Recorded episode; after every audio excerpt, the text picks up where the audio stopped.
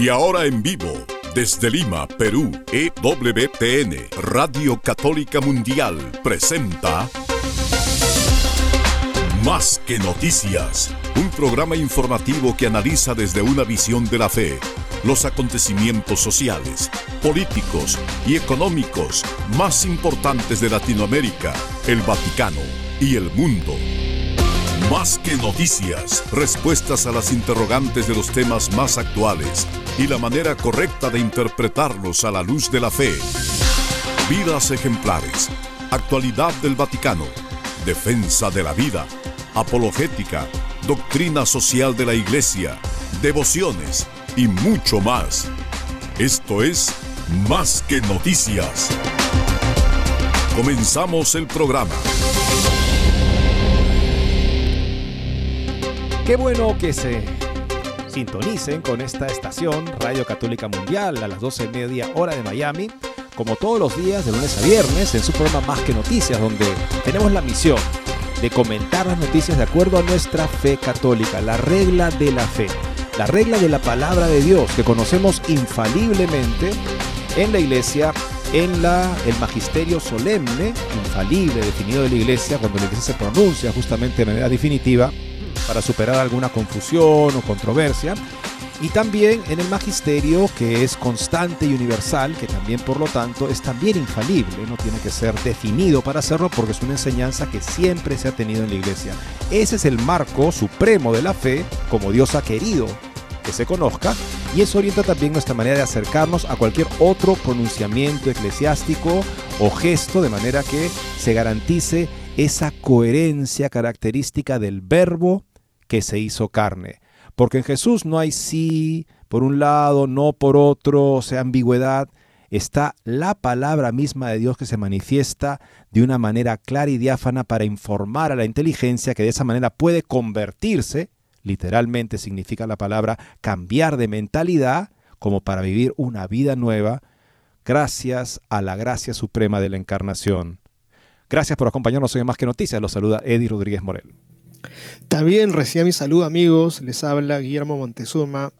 Pues hace 40 días atrás estábamos recordando y viviendo la Navidad y hoy día es un día muy especial, el día de la purificación de nuestra Madre, el día de la presentación del niño en el templo. Pues hoy día también la iglesia tiene un momento especial para hacer la bendición de las candelas, la bendición de los cirios en una liturgia para quienes no han ido, podrían de repente acercarse a sus iglesias, a sus parroquias, templos, para participar de este momento intenso, un momento en que también recordamos a la vida religiosa, para rezar por esas comunidades de vida religiosa, contemplativa, activa, aquellas que están pasando momentos difíciles de confusión, de no saber por dónde ir, de tener una casa, asistencia y vocaciones en estado de verdad mayoría de edad, no hay vocaciones y mirar y contemplar a las pujantes, a las que están crecientes, cuál ha sido su fórmula, qué es lo que ha ocurrido, pues han vivido profundamente esa espiritualidad. Hay santas seguramente y santos dentro de esas comunidades religiosas, siguen siendo esa presencia del reino de Dios entre nosotros. Y bueno, rezar por ellos, amigos, por la vida religiosa y también animarnos a nosotros a hacer luz y queremos a través de este humilde programa iluminar una realidad en concreto para comenzar de lo que ha ocurrido en Myanmar, esta realidad de extrema necesidad que la ayuda a la iglesia necesitada nos ha pedido no olvidar, eh, hay un sufrimiento dramático, como también contarles algo que está pasando en Pakistán, en donde el gobierno pakistaní, que siempre traemos de verdad noticias bastante lamentables, pues ahora nos llena de esperanza, porque este gobierno ha acordado que los alumnos cristianos, los que participan de nuestra fe y amor por Cristo, estudien su religión y pues no tengan la obligación de estudiar y sentarse a oír la religión de la cual no participan, que es la musulmana. Increíble pensar que hasta que esto se haya, se haya justamente establecido, para el curso que comienza este año, en efecto, los cristianos también tenían que aprender la religión musulmana en sus colegios, lo cual evidentemente hacía incluso más precaria la, eh, la vida de las comunidades cristianas en ese país, bien por este pequeño y significativo paso en aras de que se respete la conciencia de la población cristiana. Pero defender la conciencia y respetar la conciencia no significa que no se propone la fe. Sabemos que en Pakistán es tremendamente difícil porque la Sharia establece que si alguien trata de convertir a un musulmán es culpable de un delito gravísimo. Así es, lamentablemente en los países que tienen Sharia es un delito gravísimo el compartir la fe cristiana. Pero ¿qué pasa con todas esas, digamos, personas, muchísimos, que han dejado sus territorios de origen, donde hay esta ley sharia musulmana, y están emigrando a otros países? Por supuesto que, como han dicho algunos, atentos a la evangelización, esta es una gran bendición que Dios nos da. Si bien es prácticamente imposible legalmente en estos países evangelizar, no lo es para las personas que vienen a territorios cristianos o territorios al menos de tradición cristiana, Europa, pensemos otros países. Misión Ismería, conozcamos de qué se trata. Son laicos que evangelizan a musulmanes en las calles francesas de una manera respetuosa y sin ningún tipo de falsas consideraciones, hacia la verdad. Son un medio centenar, algunos de ellos conversos del Islam. Le traeremos esta interesante nota publicada hoy por Religión en Libertad. Amigos, y cómo no eh, reencontrarnos con esas palabras de que el verbo de Dios se hizo carne, habitó entre nosotros. no podemos dejar de hablar de eso, que Dios se hizo hombre y nos ha dicho que también está en el hermano, está en el niño, y tenemos que ver la forma de cuidar, de educar, de protegerlos, pues queremos contarles que los senadores de los Estados Unidos, pues el Comité Judicial del Senado norteamericano, celebró una sesión en la que senadores tanto demócratas como republicanos advirtieron a quienes, amigos, a los directivos de TikTok, de Meta, de X y otras redes sociales que tienen una responsabilidad ineludible a la hora de impedir el acoso a menores en sus respectivas plataformas. Vamos a compartirles esta nota, en verdad, bastante delicada porque está de por medio algo que se da, la promoción del abuso infantil en Internet. Y en efecto, justo lo que decía uno de los senadores es este, las redes como ustedes, hablando con los gerentes ejecutivos de estas redes, las gestionan hoy, son un peligro para la niñez y además que llega a la muerte. Estamos hablando de suicidios y por supuesto actividades criminales que tienen como objetivo a los niños y acaban también con la muerte de niños porque estos funcionarios fueron invitados a participar en una sesión en la que estaban presentes padres de familia cuyos niños han muerto en relación al uso de las redes. Así es que muy importante esa sesión, además bipartidista, eso es una buena señal.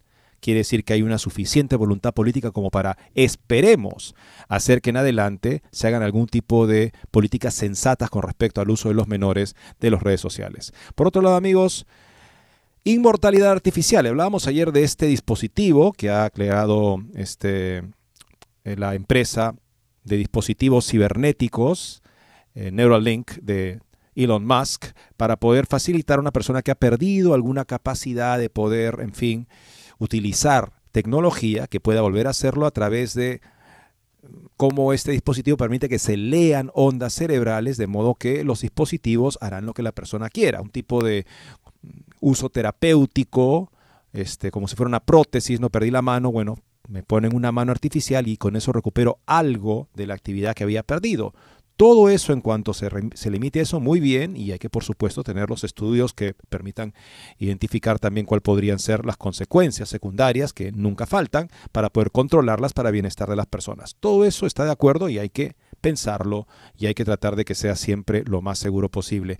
Pero ¿qué sucede si ya damos un paso más y empieza a surgir un nuevo tipo de propuestas en el, en el Internet o en las películas que nos hacen avisorar ya un mundo en el cual eh, la inteligencia artificial, que es capaz de reproducir la personalidad de la persona, justamente, de modo que yo puedo recibir una llamada y parece mi ser querido, pero no lo es, es un producto de la inteligencia artificial, esto podría convertirse eventualmente en un tipo de eh, avatares o este, representaciones muy realistas del ser querido fallecido con el que yo podría conversar y podría incluso en base a todo el entrenamiento que se le da a esos sistemas de información, de memorias y demás, podríamos conversar con gran naturalidad eventualmente de la persona como si estuviera con nosotros, pero ¿esto qué significa? Un tipo de eternidad ficticia, una imagen proyectada por un ordenador y ya no la persona en sí, de la que al parecer ya nos contentamos con su representación. Una interesante nota que presenta para nosotros la brújula cotidiana, inmortalidad artificial, un avatar en lugar de difuntos. Amigos, y si ustedes encuentran a un presidente que se preocupa, se interesa por su pueblo, pues dice que bueno, ¿no? ¿Y qué pasa si se interesa no solamente por su pueblo, sino que se interesa por otros países y otras naciones? Y uno dice, caramba, se dobló, qué excelente presidente. Pero fíjense lo que les queremos contar, que este presidente es el presidente de los Estados Unidos, que no solamente ha pensado en los Estados Unidos, sino que ha apoyado a otros países ¿Con cuánto? Con 2 mil millones de dólares sacado de los contribuyentes norteamericanos. ¿Para qué, amigos? Para dárselo a las empresas abortistas desde que es presidente. 2 mil millones de dólares que se han entregado a empresas abortistas, abortistas como Planned Parenthood. Ha sido denunciado esto, pues eh, queremos compartirles esta nota que viene de Life News.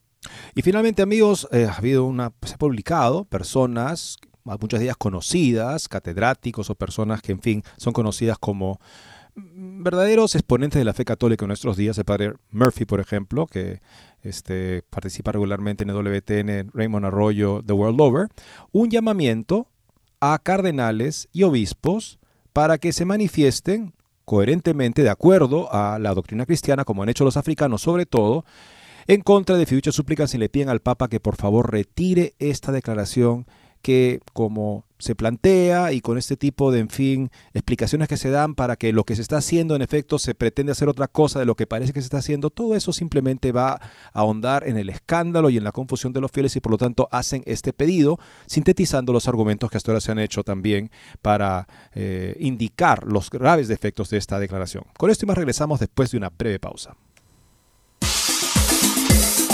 No se muevan de EWTN, Radio Católica Mundial. Enseguida regresamos con Más que Noticias.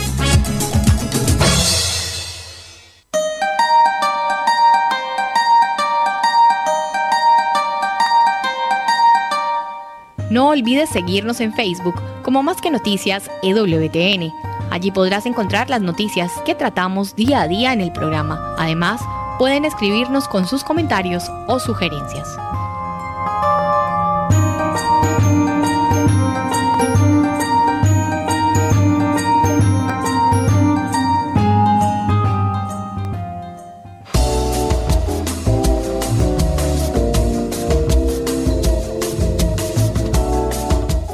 Si quieres estar informado de todas las noticias del acontecer de la iglesia y seguir el día a día del Papa Francisco, entra ya a la página web de Asiprensa www.asiprensa.com y podrás estar enterado de todo lo que sucede en la iglesia.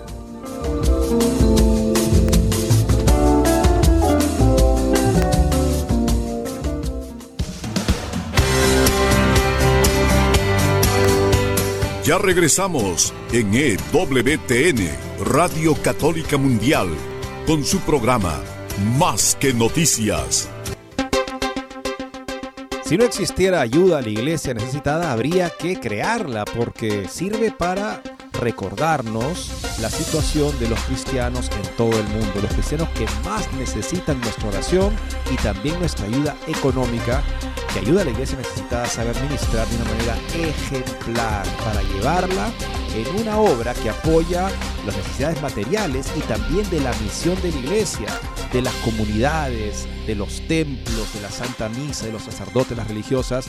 Todo eso lo tiene presente esta maravillosa organización pontificia. Y en esta ocasión, Ayuda a Iglesia Necesitada está pidiendo que no nos olvidemos del conflicto en Myanmar. El primero de febrero del 2021, un golpe militar puso fin al gobierno civil en Myanmar, introduciendo una era de conflicto que continúa hasta el día de hoy. Al conmemorar el tercer aniversario del golpe de Estado, la Fundación Internacional Ayuda a la Iglesia Necesitada subraya la urgencia de seguir rezando y trabajando para restablecer la paz y la justicia en el país. Tomamos esta nota de Info Católica. El conflicto que enfrenta a las fuerzas gubernamentales contra una variedad de grupos de resistencia armada y milicias étnicas ha empeorado significativamente en el último año, con combates que afectan a casi todo el país. Ayuda a la iglesia necesitada es muy consciente de que la situación actual trae sufrimiento a todos los sectores de la sociedad y representa un peligro particular para las comunidades minoritarias, vulnerables, como son los cristianos. Durante su visita al país asiático en el año 2017, el Papa Francisco resaltó que Myanmar ha sido bendecida con una gran belleza y recursos naturales, pero su mayor tesoro es su gente. Ya en aquel momento recordó que los birmanos han sufrido mucho y siguen sufriendo por conflictos civiles y hostilidades que han durado demasiado tiempo y han creado profundas divisiones. Desde febrero de 2021 y especialmente durante los últimos tres meses, este sufrimiento ha alcanzado dimensiones sin precedentes. Con tantos conflictos de gran magnitud en el mundo actual, es fácil que Myanmar se convierta en otra contienda olvidada es fundamental que no permitamos que esto suceda.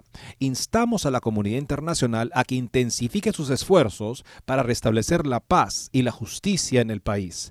Todos los actores de este conflicto deben tratar de poner el amor a la paz y al prójimo por encima de las ambiciones y ganancias personales, dice Regina Lynch, presidenta ejecutiva de Ayuda a la Iglesia Necesitada Internacional. En este contexto es inspirador ver cómo los líderes de la Iglesia incluidos sacerdotes, religiosos y catequistas, siguen apoyando a su pueblo, llevando el consuelo y la gracia de Dios a las zonas más remotas, añade. Los testimonios que llegan a ayuda a la iglesia necesitada describen cómo el país se está convirtiendo aparentemente en un estado fallido y la guerra está afectando a toda la comunidad dejando a su paso destrucción, muerte, y gran número de personas desplazadas, muchas de ellas ancianas, discapacitadas o madres con hijos.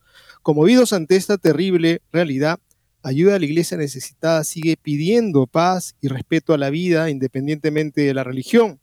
Caminan por un vía crucis siempre movidos por la esperanza de la resurrección de Jesucristo. Me contaron que se escucha cantar a los niños esta canción en los campos de desplazados. No hay ningún lugar donde ir, no hay tierra donde vivir, no hay cama para dormir, no hay ningún lugar donde huir, ningún lugar donde esconderse, no hay futuro al cual sobrevivir. Necesitamos la paz como una canción, necesitamos la justicia como un río, necesitamos la libertad como el viento y el dolor de la guerra debe terminar. ¿Cómo no unir nuestras voces para rezar con la petición de estos niños? se pregunta Lynch. Instamos a todos nuestros benefactores a seguir rezando por Myanmar, su iglesia y su pueblo, concluye. Amigos, no podemos olvidar Myanmar en nuestras súplicas y oraciones que hacemos por nuestras familias o hacemos por algunos lugares donde sabemos se vive de manera horrible el desprecio por la vida humana. Myanmar tiene que estar en nuestra súplica. Amigos, visitemos la página de Ayuda a la Iglesia Necesitada este, la vamos a ver que está en todos los idiomas prácticamente y nos permite rápidamente repasar el mapa de la necesidad de la iglesia necesitada, la iglesia que sufre. El nombre, el nombre original de esta justamente cuestión es ayuda a la iglesia que sufre, porque eh, la necesidad de la que estamos hablando no es una necesidad, en fin, de algo que podría ser mejor o más, o más podría facilitar la vida. Estamos hablando de necesidades fundamentales, no solo materiales, y esto es lo que distingue a la iglesia necesitada, sino materiales sí, pero también espirituales y las materiales en función de lo espiritual, porque es ahí que encontramos la liberación, es ahí que encontramos la verdadera riqueza que estamos llamados a compartir con los demás, incluso cuando faltan muchas cosas que harían la vida más fácil materialmente, la persona que ha encontrado a Jesucristo, la perla de gran valor, es tan rico que incluso esa riqueza se manifiesta de una manera particularmente nítida y brillante en medio de muchas carencias. Ayuda a la Iglesia Necesitada fue fundada para responder a las carencias materiales en función de las espirituales y de esa manera ayudar auténticamente a la misión de la Iglesia. Amigos, y miremos ahora la buena noticia que nos viene desde Pakistán, en medio de tantas que hemos contado, que han sido en verdad muy lamentables, miramos esta con esperanza. El Ministerio de Educación Federal y Formación Profesional de Pakistán ha anunciado que en el curso 2024-2025 se introducirá un nuevo plan de estudios que hará que los estudios islámicos no sean obligatorios para los alumnos cristianos. Los alumnos de primero a duodécimo curso pronto podrán estudiar la religión de su familia. Esto es un cambio verdaderamente muy significativo. Podría parecer, bueno, qué bonito, un cambio en las escuelas, pero estamos hablando de que finalmente a estos niños no se los va a estar enseñando una religión que atenta contra la religión que aprenden en su casa. ¿Cuántos cuestionamientos innecesarios? Crisis de fe. Además, considerando que la religión que te enseñan hasta este año, hasta lo que queda de este año, porque seguramente el año académico lectivo comienza ahí en agosto, como en el hemisferio norte, hasta ahora va a ser básicamente lo que te enseñan es algo que además es la religión de las personas que están mejor ubicados social y económicamente. Así es que como que no habría sido, lamentablemente para algunos de estos niños, un incentivo de poca fuerza para pensar en que, oye, ¿por qué no es mejor ser musulmanes? Además, te la presentan la religión en las clases seguramente de una manera más razonable, parece que es lo mejor para todos. Imagínense ese tipo de presión que menos mal está llegando a su fin en el Pakistán. Esta decisión es una pequeña victoria para la libertad religiosa en Pakistán, donde los cristianos son objeto habitual de leyes contra la blasfemia, fácilmente acusados de ellas sin haber cometido ningún tipo de, en fin, haber proferido ninguna frase en contra o injuria, una injuria contra el Islam, pero sabemos que ahí con dos testigos basta. Tienes toda la evidencia que necesitas para juzgar e incluso condenar a la persona a muerte. Violencia colectiva, constantemente, sobre todo en las fiestas religiosas, la Navidad, Semana Santa en los que los cristianos están felices de celebrar su fe, al parecer provocan lamentablemente la indignación y el odio enfermizo de algunos elementos de la sociedad pakistaní y su ministerio en el sur de Asia, perdón, eh, y conversiones forzadas, perdón. Justamente lo que vemos, secuestran a niñas pequeñas, las violan y las obligan a casarse con amenazas de que si no van a tomar represalias contra su familia y a la niña casarse y convertirse al Islam, entonces ya los padres no tienen nada que decir. Lamentablemente este tipo de historias es lo que más tenemos que nosotros eh, contarles ustedes durante el año de Pakistán. El plan de estudios de los alumnos cristianos incluye un estudio exhaustivo de la Biblia, la vida y las enseñanzas de Jesucristo, las principales creencias cristianas, la historia de la iglesia y el estudio de figuras cristianas inspiradoras. Los alumnos estudiarán también la influencia del cristianismo en Pakistán, concretamente el ministerio de Santo Tomás Apóstol y su ministerio en el sur del Asia, es muy significativo que el plan de estudios también incluya lecciones sobre valores cristianos como el martirio.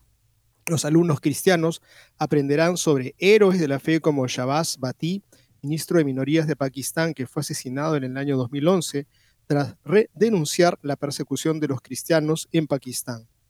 El presidente de la Asociación de Profesores de las Minorías de Pakistán, Ayum, James Paul ha declarado, esta es una gran victoria para las minorías religiosas de Pakistán, ya que llevamos dos décadas luchando por una educación equitativa. Tras apelar a diversos gobiernos, instituciones y tribunales superiores, el gobierno pakistaní ha reconocido por fin este derecho de los alumnos pertenecientes a minorías y les ha eximido de estudiar el Islam de forma obligatoria. Dado que Pakistán es un país de mayoría musulmana, se necesitará tiempo para que los profesores reciban una formación adecuada sobre el nuevo plan de estudios y para que se apruebe un libro de texto de estudios cristianos en las escuelas. Un pequeño paso, amigos, y nos alegramos siempre porque, bueno, yo les he comentado en algún momento que tengo un amigo muy querido, sacerdote en Pakistán, y él comparte las actividades de su feligresía, los retiros que ellos hacen, cómo se preparan con tanta ilusión para la Navidad, para la Semana Santa, cómo la viven con tanto fervor. Y uno dice, amigos míos, aquí está el resto santo de Dios en estas tierras que es fiel al Señor en la persecución y que así nos da un excelente ejemplo un testimonio para que nosotros sepamos ser fieles al Señor también cuando tengamos que experimentar cualquier persecución o inconveniencia por Él. Y esta nota yo se la mandaría a los profesores para que motiven a sus alumnos, especialmente aquellos que son bastante desganados, que no aprecian la posibilidad de que ellos puedan ser educados en la religión, y profesores que se motiven a enseñar lo que ahora en Pakistán se va a enseñar, la Biblia, la Sagrada Escritura, la vida del Señor, nuestra fe, nuestra historia, y las figuras inspiradoras que nosotros también tenemos, porque puede ser que el curso de religión se convierta en el tedioso curso, el curso relleno que se posterga, cuando se encuentra ahí el contenido tan importante que va a darle la ruta, el camino, la perspectiva a todo lo que vayan a hacer los jóvenes durante su vida iluminadora. No puede ser un curso relleno, tiene que ser un curso transmitido con compromiso de parte del maestro. Y hay personas que piensan que con el Concilio Vaticano II la Iglesia entró en una nueva era en la cual finalmente respetó la libertad religiosa. Bueno, nada más ajeno a la verdad. Veamos a Santo Tomás de Aquino, en plena Edad Media, en fin, donde en Europa solamente se conocía el catolicismo como religión, y él claramente argumenta que no puede una persona ser obligada a profesar la fe cristiana contra su voluntad, porque no sería, sería inútil para esa persona uno de los defectos que tendría esa religión forzada es que sería inútil porque la persona para poder entrar en la gracia tiene que entrar libremente a profesar la fe cristiana. Así es que la iglesia nunca ha estado en contra de que las personas libremente abracen la fe, porque obligarlas a abrazar la fe sería algo que haría inútil la gracia en su vida. Al menos Santo Tomás está ahí como un testigo de esta, de esta comprensión de la mejor tradición católica con respecto a la necesidad de que la profesión de la fe sea libre. Pero eso no quiere decir que de repente por lo que reconocemos que es libre, debe ser libre la profesión de la fe, entonces llegamos a otro punto, nos vamos al otro extremo y decimos, no, entonces las religiones, cada quien en su religión está bien, Dios los quiere ahí, no tienen por qué convertirse, en fin, toda religión es buena. Absolutamente no. La misión nos ha dado Jesucristo es la religión que Dios mismo ha creado para nuestra salvación. No es un producto humano con las mejores intenciones que puedan haber, pero al fin de cuentas humano, es la obra misma de Dios para nuestra salvación, la encarnación del Hijo de Dios con la misión que le da su iglesia de extender su presencia en la verdad y en la gracia para la salvación de los demás. Tenemos una muy bonita nota publicada en Religión y Libertad sobre un ministerio, un apostolado francés de laicos que evangelizan a musulmanes en las calles sin tapujos ni concesiones. Misión Ismerí, Misión Ismería es una asociación de laicos fundada hace tres años con unos 50 voluntarios, algunos ex musulmanes, se introducen en las periferias francesas para salir al encuentro de la verdadera necesidad espiritual y lanzar como hace muy pocos la misión. Lo cuenta Marco Repinti en el Timone y comienza así la nota, amigos. En el año 1110, entre la primera y segunda cruzadas, tres nobles franceses de los señores de Pez, un minúsculo burgo cerca de Laon, en el norte de Francia, partieron hacia Tierra Santa. Eran caballeros de la Orden de San Juan de Jerusalén, la orden monástico caballeresca, conocida más tarde con el nombre de hospitalarios, que como otros similares protegían a los peregrinos cristianos en viaje hacia la ciudad santa, en 1134 aproximadamente caen en una emboscada de los sarracenos en Ascalón, en el Negev occidental, actual Israel, donde en agosto de 1099 la victoria de los cristianos había puesto fin a la primera cruzada. En el Cairo, el califa fatimita al-Afdal intenta convertir al Islam a los tres caballeros prisioneros para reclutar su valor militar. Sin embargo, en su celda los tres cruzados resisten a las fuertes presiones de los doctos musulmanes y las vejaciones de los carceleros.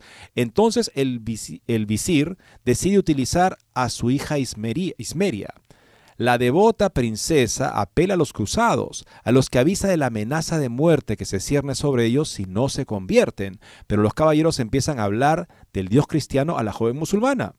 Día tras día, la curiosidad de Ismeria aumenta, va a verlos, habla con ellos, se interesa, pregunta, pregunta de nuevo, aprende. La figura de la Virgen María la conquista, sobre todo a través de las palabras extasiadas de los tres franceses, que la descubren como una suma belleza capaz de dar la verdadera alegría. Ismería les pide una imagen, los caballeros se la prometen, la oración y la noche le regalan por la mañana una estatua de la Virgen aparecida por milagro. Los cruzados atónitos la llaman Notre Dame de Lies, Nuestra Señora de la Alegría. La noche siguiente, la Virgen se aparece a Ismería, exhortándola a la fuga, pero el camino es arduo. Agotada la comitiva se duerme tras cruzar el Nilo. Cuando se despiertan, los cuatro descubren que ya no están en Egipto, sino cerca de la fuente de Liens en Picardía. Hay más prodigios. Los caballeros deciden erigir en ese lugar una pequeña iglesia, Nuestra Señora de la Alegría, en la que se sigue venerando el milagro, la conversión de la princesa, su bautizo oficiado por el obispo de Laón, Bartolomé de Jour, y la escultura que la representa en ébano negro. Bueno amigos, seguiremos con esta interesante nota después de esta muy breve pausa. No se muevan de EWTN, Radio Católica Mundial. Enseguida regresamos con Más que Noticias.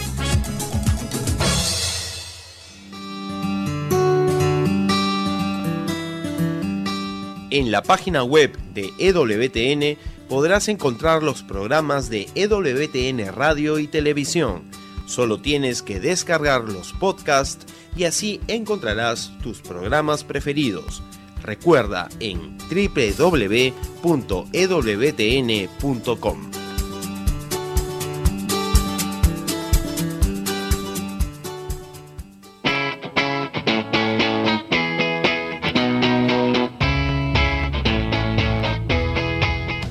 Te invitamos a que visites la página web de Asiprensa, www.asiprensa.com donde encontrarás todas las noticias y actualidad de la Iglesia en el mundo.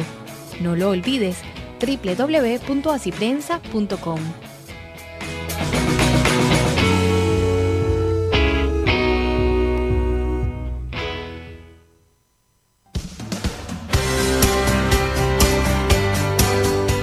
Ya regresamos en EWTN, Radio Católica Mundial, con su programa más que noticias. Para comunicarse en vivo con Más que noticias, nos pueden llamar desde Estados Unidos al teléfono gratuito 1-866-398-6377 y desde cualquier parte del mundo al 205-271-2976. Una organización entonces dedicada a la evangelización e inspirada en la conversión de esta princesa musulmana, un dato histórico interesantísimo, y cómo Nuestra Señora de la Alegría, así la presentaron estos tres nobles franceses encarcelados que recibían la visita de la hija de este alto funcionario musulmán, que tenía como misión amablemente invitarlos a la conversión porque la alternativa era la muerte. Y ella escuchándolos y conversando con ellos, acaba de encontrarse con la alegría que trae María, que es Jesucristo.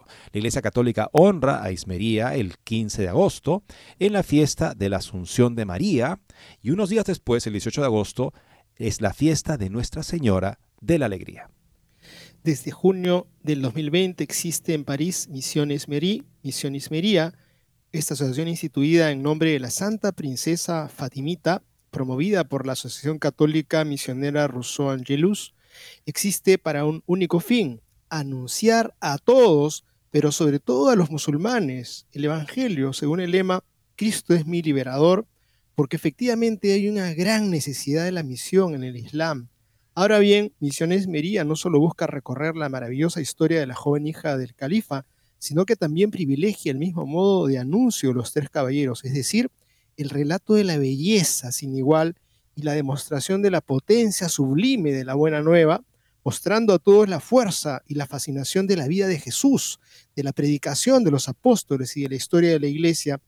Misiones Mería tiene como propósito salir al encuentro de los musulmanes franceses a lo largo del camino de sus existencias, a menudo desheredadas, lo busca y hace que les busquen donde ellos se encuentran, en Francia, esto quiere decir sobre todo en los límites urbanos y humanos de las ciudades, en especial de las grandes, donde la enajenación aumenta claramente, pero también en las ciudades más modestas. Son las famosas banlieue, periferias, los suburbios que cercan y aprietan los aglomerados más neurálgicos. Actualmente terreno fácil, a menudo peligroso y con frecuencia explosivo. Son los lugares donde inmigrantes de segunda y tercera generación, en gran parte norteafricanos y de religión o de tradición islámica, pasan el día sin una ocupación o lo que es más grave, con poco futuro. Son los lugares donde la pobreza crece convirtiéndose en resentimiento y los jóvenes, entre aburrimiento, martilleo rap y expedientes, tal vez acaban radicalizándose, redescubriendo el Islam en una versión agresiva. Sucede cuando alguien les da la perspectiva de un mañana distinto, verdadero o supuesto, tal vez incluso de sacrificio y dotado de algún sentido, pero también cuando es aberrante, apasionado también cuando es perverso. Es aquí y la crónica lo recuerda todos los días, donde se alimenta la violencia y madura el terrorismo en estos guetos islámicos empobrecidos de Francia. Y me pongo a pensar que alguien dice que la iglesia es, poco importante, es vital la labor que está haciendo esta misión y, qué cárceles. Esta es la forma de solucionar la problemática social. No es un secreto para nadie que las Banieliu son el claro y clamoroso fracaso de la política francesa hacia los inmigrantes. Desde hace tiempo Francia es una mezcla de laicismo llevado al extremo, igualitarismo utópico y nacionalismo de izquierdas, también cuando gobierna la derecha, es decir, de un revanchismo ilustrado, engreído y miope, muy jacobino, que más allá de los buenismos de fachada, se deleita en relegar a los inmigrantes en cinturones suburbanos que parecen salidos de películas distópicas, esta misma humanidad de serie B añade lo suyo cuando tira al bebé con el agua de la bañera y con la guetización reprobada, pero al mismo tiempo instrumentalizada, rechaza la civilización occidental en su totalidad, encendiendo así la mecha de un polvorín enorme. Pues bien, es precisamente en este pantano de la conciencia hipócrita y complicada de un occidente que fue cristiano, donde Misión Ismería se sumerge hasta el fondo del estiércol para buscar bajo la superficie las perlas de una humanidad que hay que redimir, o por lo menos lo intenta proponiendo la solución más radical, cautivadora y apasionante de todas, Jesucristo. En los límites de las periferias degradadas o en cualquier otro lugar donde se deje conocer, Misión Ismería habla a los musulmanes, verdaderos, supuestos o despistados, como tal vez nadie más hace, mirando su rostro ante todo como seres humanos y criaturas de Dios. Recuerdo una nota sobre esta, esta organización que decía, la manera de evangelizar a los musulmanes es ante todo amándolos, decidiendo a, decidir amarlos. Y porque los amas, vas a compartir con ellos lo que más amas tu tesoro más precioso. Misión Ismería está guiada por Vincent Naimón y actúa en las parroquias, comunidades y diócesis. Su vocación es totalmente espiritual. No tiene ningún vínculo con otras realidades, por ejemplo, políticas o partidistas. No practica un buenismo estéril y no se columpia en irenismos estúpidos. Todos son lindos, todo está bien, todos son iguales. No. Anuncia todo el Evangelio y lo hace siempre con caridad, estrategia y sentido de la oportunidad. No practica un ecumenismo vulgar y no se le llena la boca con palabra diálogo. Forma parte de ese gran frente ignorado por los grandes medios de comunicación, donde asociaciones y personas a nivel individual dotadas de medios materiales actúan con convencimiento en aras de la nueva evangelización. Un par de líneas acá que dice, Muchos musulmanes se convierten a Cristo, pero hace falta una verdadera voluntad de evangelización. Y la otra nota subraya, para evangelizar musulmanes lo primero es amarlos. Este es uno de los lemas de esta red Misión Ismerí. El Timone ha podido hablar con sus dirigentes y con algunos de sus operativos que prefieren mantener como los cartujos ocultos sus nombres. Algunos de ellos son ex musulmanes y en varios casos tienen familias que siguen perteneciendo al Islam, por lo que la inteligencia práctica les aconseja no exagerar nunca. Misión Ismería cuenta actualmente con unos 50 misioneros laicos, de los cuales casi un quinto está formado por ex musulmanes. Lleva a cabo su misión en París, Lille, Lyon, Toulouse, Nantes, Rouen, Besançon y Tours. Su bandera es una palabra fuerte, aunque abusada, reconciliación. Reconciliar a los hombres con toda la verdad de Cristo. Un testimonio, Guillermo, que puedo dar acá es que una vez visité las catacumbas de San Calixto, las catacumbas más grandes al sur de Roma, y el guía que nos explicó las catacumbas era un converso del Islam. Y amigos, este converso del Islam estaba vibrando con lo central del Evangelio. O sea, no era una persona en la que tú escuchas un tipo de lenguaje de una buena presentación bien preparada. Era una persona que te hablaba de la verdad que había descubierto, de la Eucaristía, de la resurrección de los muertos, de la encarnación de Cristo. De manera que a nosotros los católicos de toda la vida nos hacía redescubrir la belleza del Evangelio a partir de los ojos de este converso musulmán. Misión Almería tiene una gran misión y todos la compartimos en la medida que el Señor nos llama y nos envía para vivir como para anunciar el Evangelio a todos, sin complejos, siempre. Eso requiere conversión continua, con la gracia es posible. Y que, que en verdad es motivador. Yo creo que esta nota es para pasársela a aquellos que tienen en el corazón el deseo de hacer algo por la iglesia, andar haciendo planes, proyectos y papeles y relleno de diálogo tras diálogo y no hacer finalmente nada, esto sinceramente es muy motivador. Salir a evangelizar, llevar todo el evangelio, tener pantalones, valentía y corazón.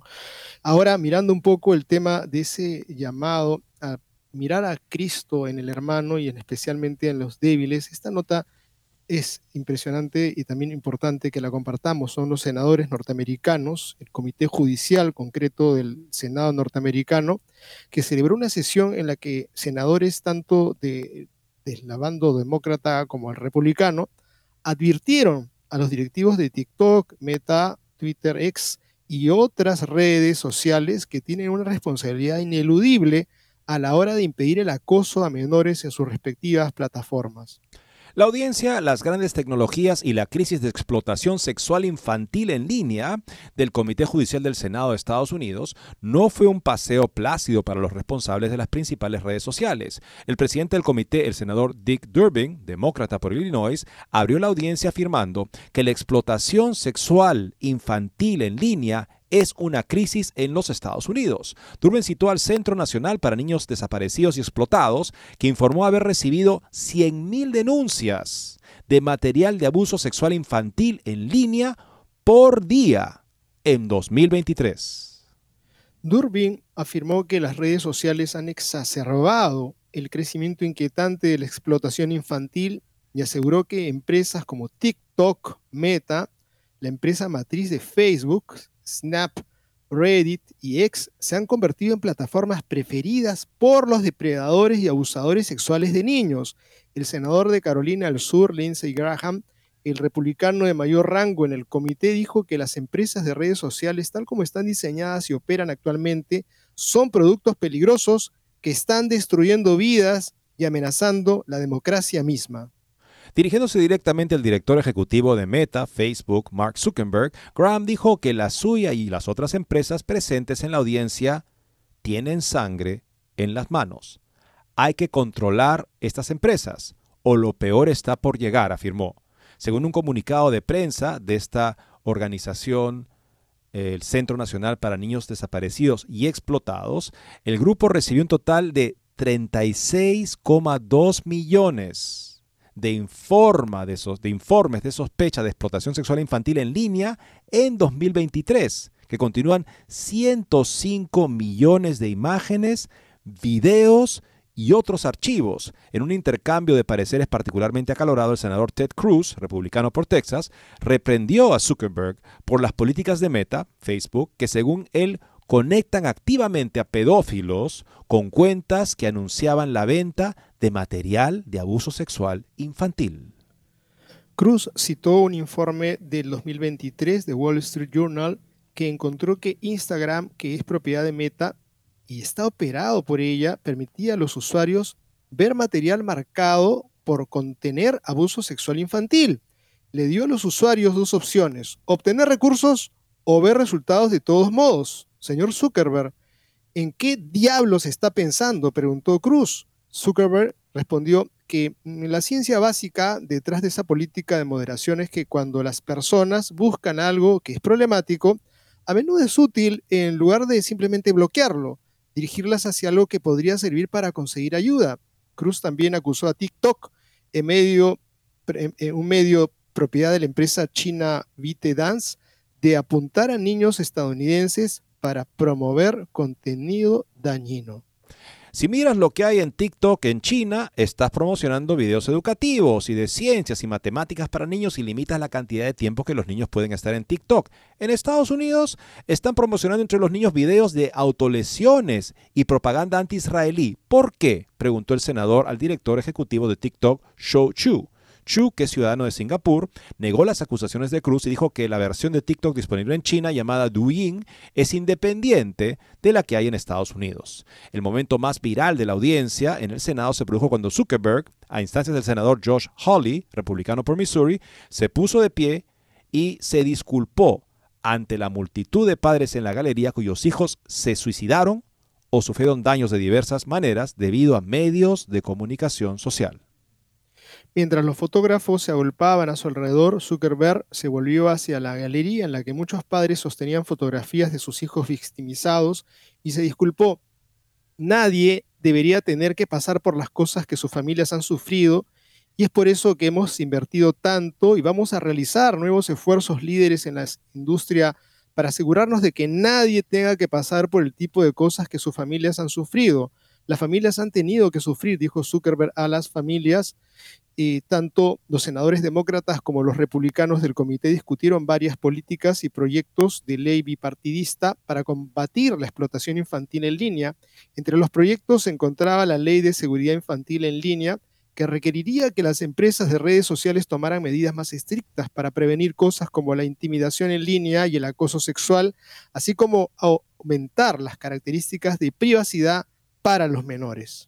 También se discutió la ley de fortalecimiento de la transparencia y las obligaciones para proteger a los niños que sufren de abuso y maltrato, que facilitaría a las víctimas demandar a las empresas de tecnología por promover o facilitar la explotación sexual. Hasta ahora se han podido ellas rejuvenecer diciendo nosotros no publicamos nada.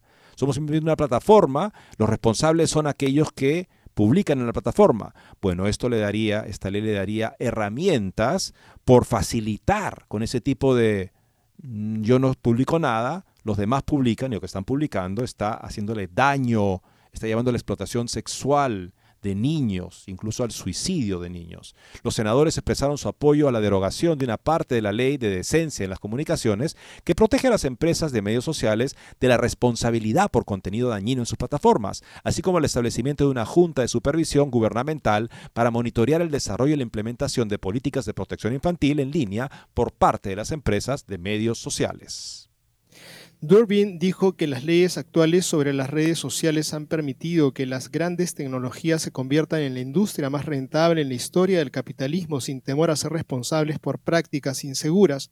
Eso tiene que cambiar, dijo. Que esta audiencia sea un llamado a la acción que necesitamos para llevar la legislación sobre seguridad infantil en línea al escritorio del presidente. Amigos, ojalá que hagan algo, ojalá que no sea una promesa que mañana se, como una palabra se la lleve el viento, no ocurra nada y se siga destruyendo la vida de los niños y de los niños norteamericanos están haciéndole un daño y que no estén pues colando el mosquito y dejando pasar el tremendo depredador que se pone delante de ellos para darles dinero a costo de qué? La vida de los infantes. Miramos ahora otra escuchaba, nota. Si me permites, Guillermo, escuchaba un reportaje sobre esto ayer y, y, hay un estudio reciente de Pew que es muy serio, que dice que el niño promedio estadounidense, jovencito promedio adolescente, ve ocho horas de redes sociales al día. Eso es, verdaderamente se está hipotecando el futuro porque es al menos un desperdicio de tiempo generalmente en el que no está dedicándose al estudio a hacer cosas más constructivas.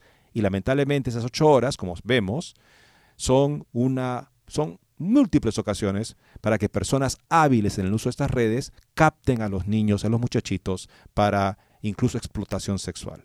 Todo esto está en juego. Amigos, ¿y cuántas personas hubieran dicho cómo quisiera encontrarme nuevamente con este ser amado que ya no le pude dar el último abrazo, el saludo, el adiós, y se lamentan de una caridad que debieron eh, vivir en vida, y pues fíjense ustedes que es una pena, ¿no? Pero ahora, ahora tenemos una nota de Tomás Escandroglio sobre algo que está haciendo la tecnología y con un título sugerente dice Zombies tecnológicos, inmortalidad artificial, un avatar en lugar de los difuntos, hombre muerto hablando. No esto es un juego de suerte, sino la última promesa de la inteligencia artificial, de la inmortalidad artificial que pretende recrear el rostro y la voz del difunto ilusión extrema y vana de la era poscristiana, olvidando que la oración es el verdadero puente hacia el más allá. Oración para crear un puente entre los vivos y los difuntos, cosas viejas de cuando no existía la tecnología actual. Hoy en día la inteligencia artificial es la encargada de permitirnos comunicarnos con los fallecidos, entre comillas. Eternal You, documental presentado en el Festival de Cine de Sundance, uno de los principales del mundo, investigó el nuevo potencial de la inteligencia artificial en relación a la creación de avatares lo más parecidos posibles al papá, la abuelita, o el difunto marido, que ya no existe para poder ver y hablar con ellos todavía. El difunto volvió a la vida con su rostro y su voz, deducidos de videos o grabaciones, con sus aspectos de carácter a través del recuerdo de amigos y familiares, y con su forma de pensar gracias al análisis de sus escritos.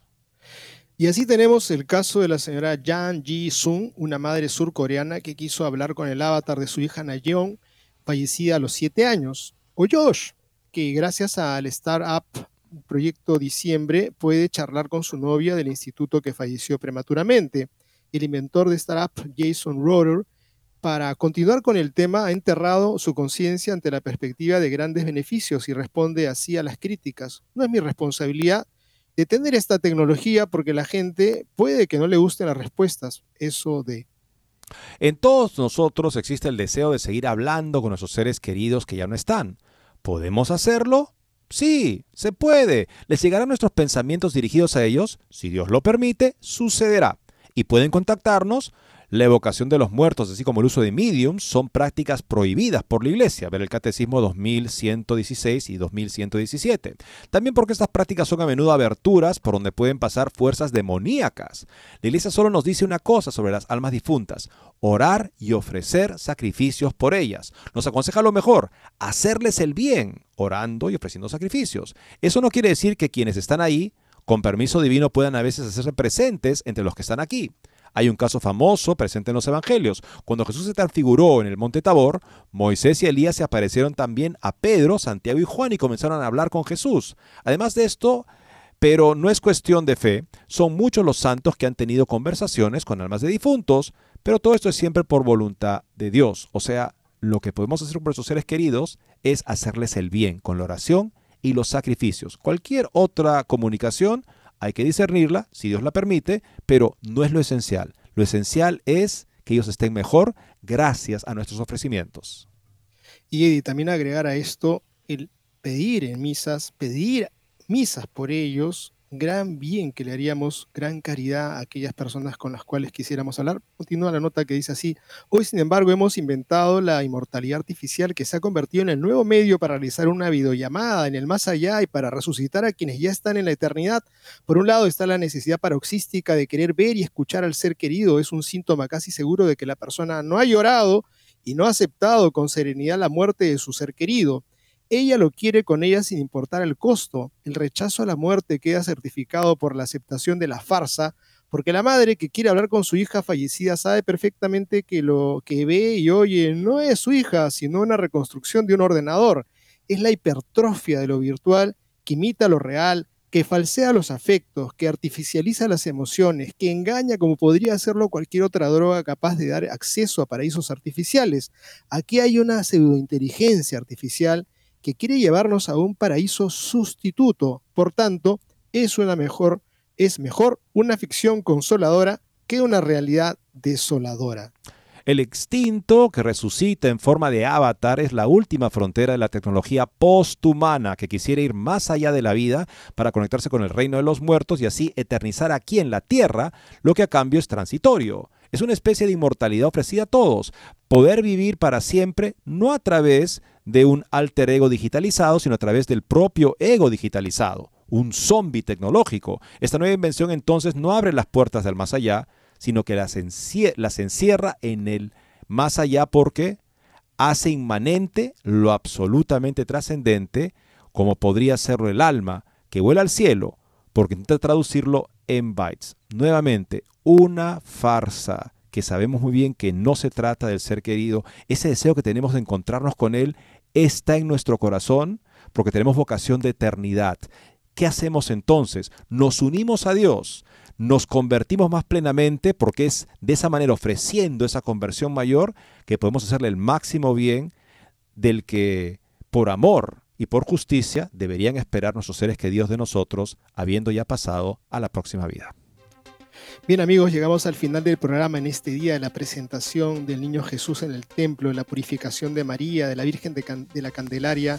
Encendamos nuestras luces, dejemos que Cristo venga a nuestra vida para ser una pequeña luz que alumbre este mundo necesitado de conocerlo. Muchas gracias y Dios mediante, mañana estaremos con ustedes.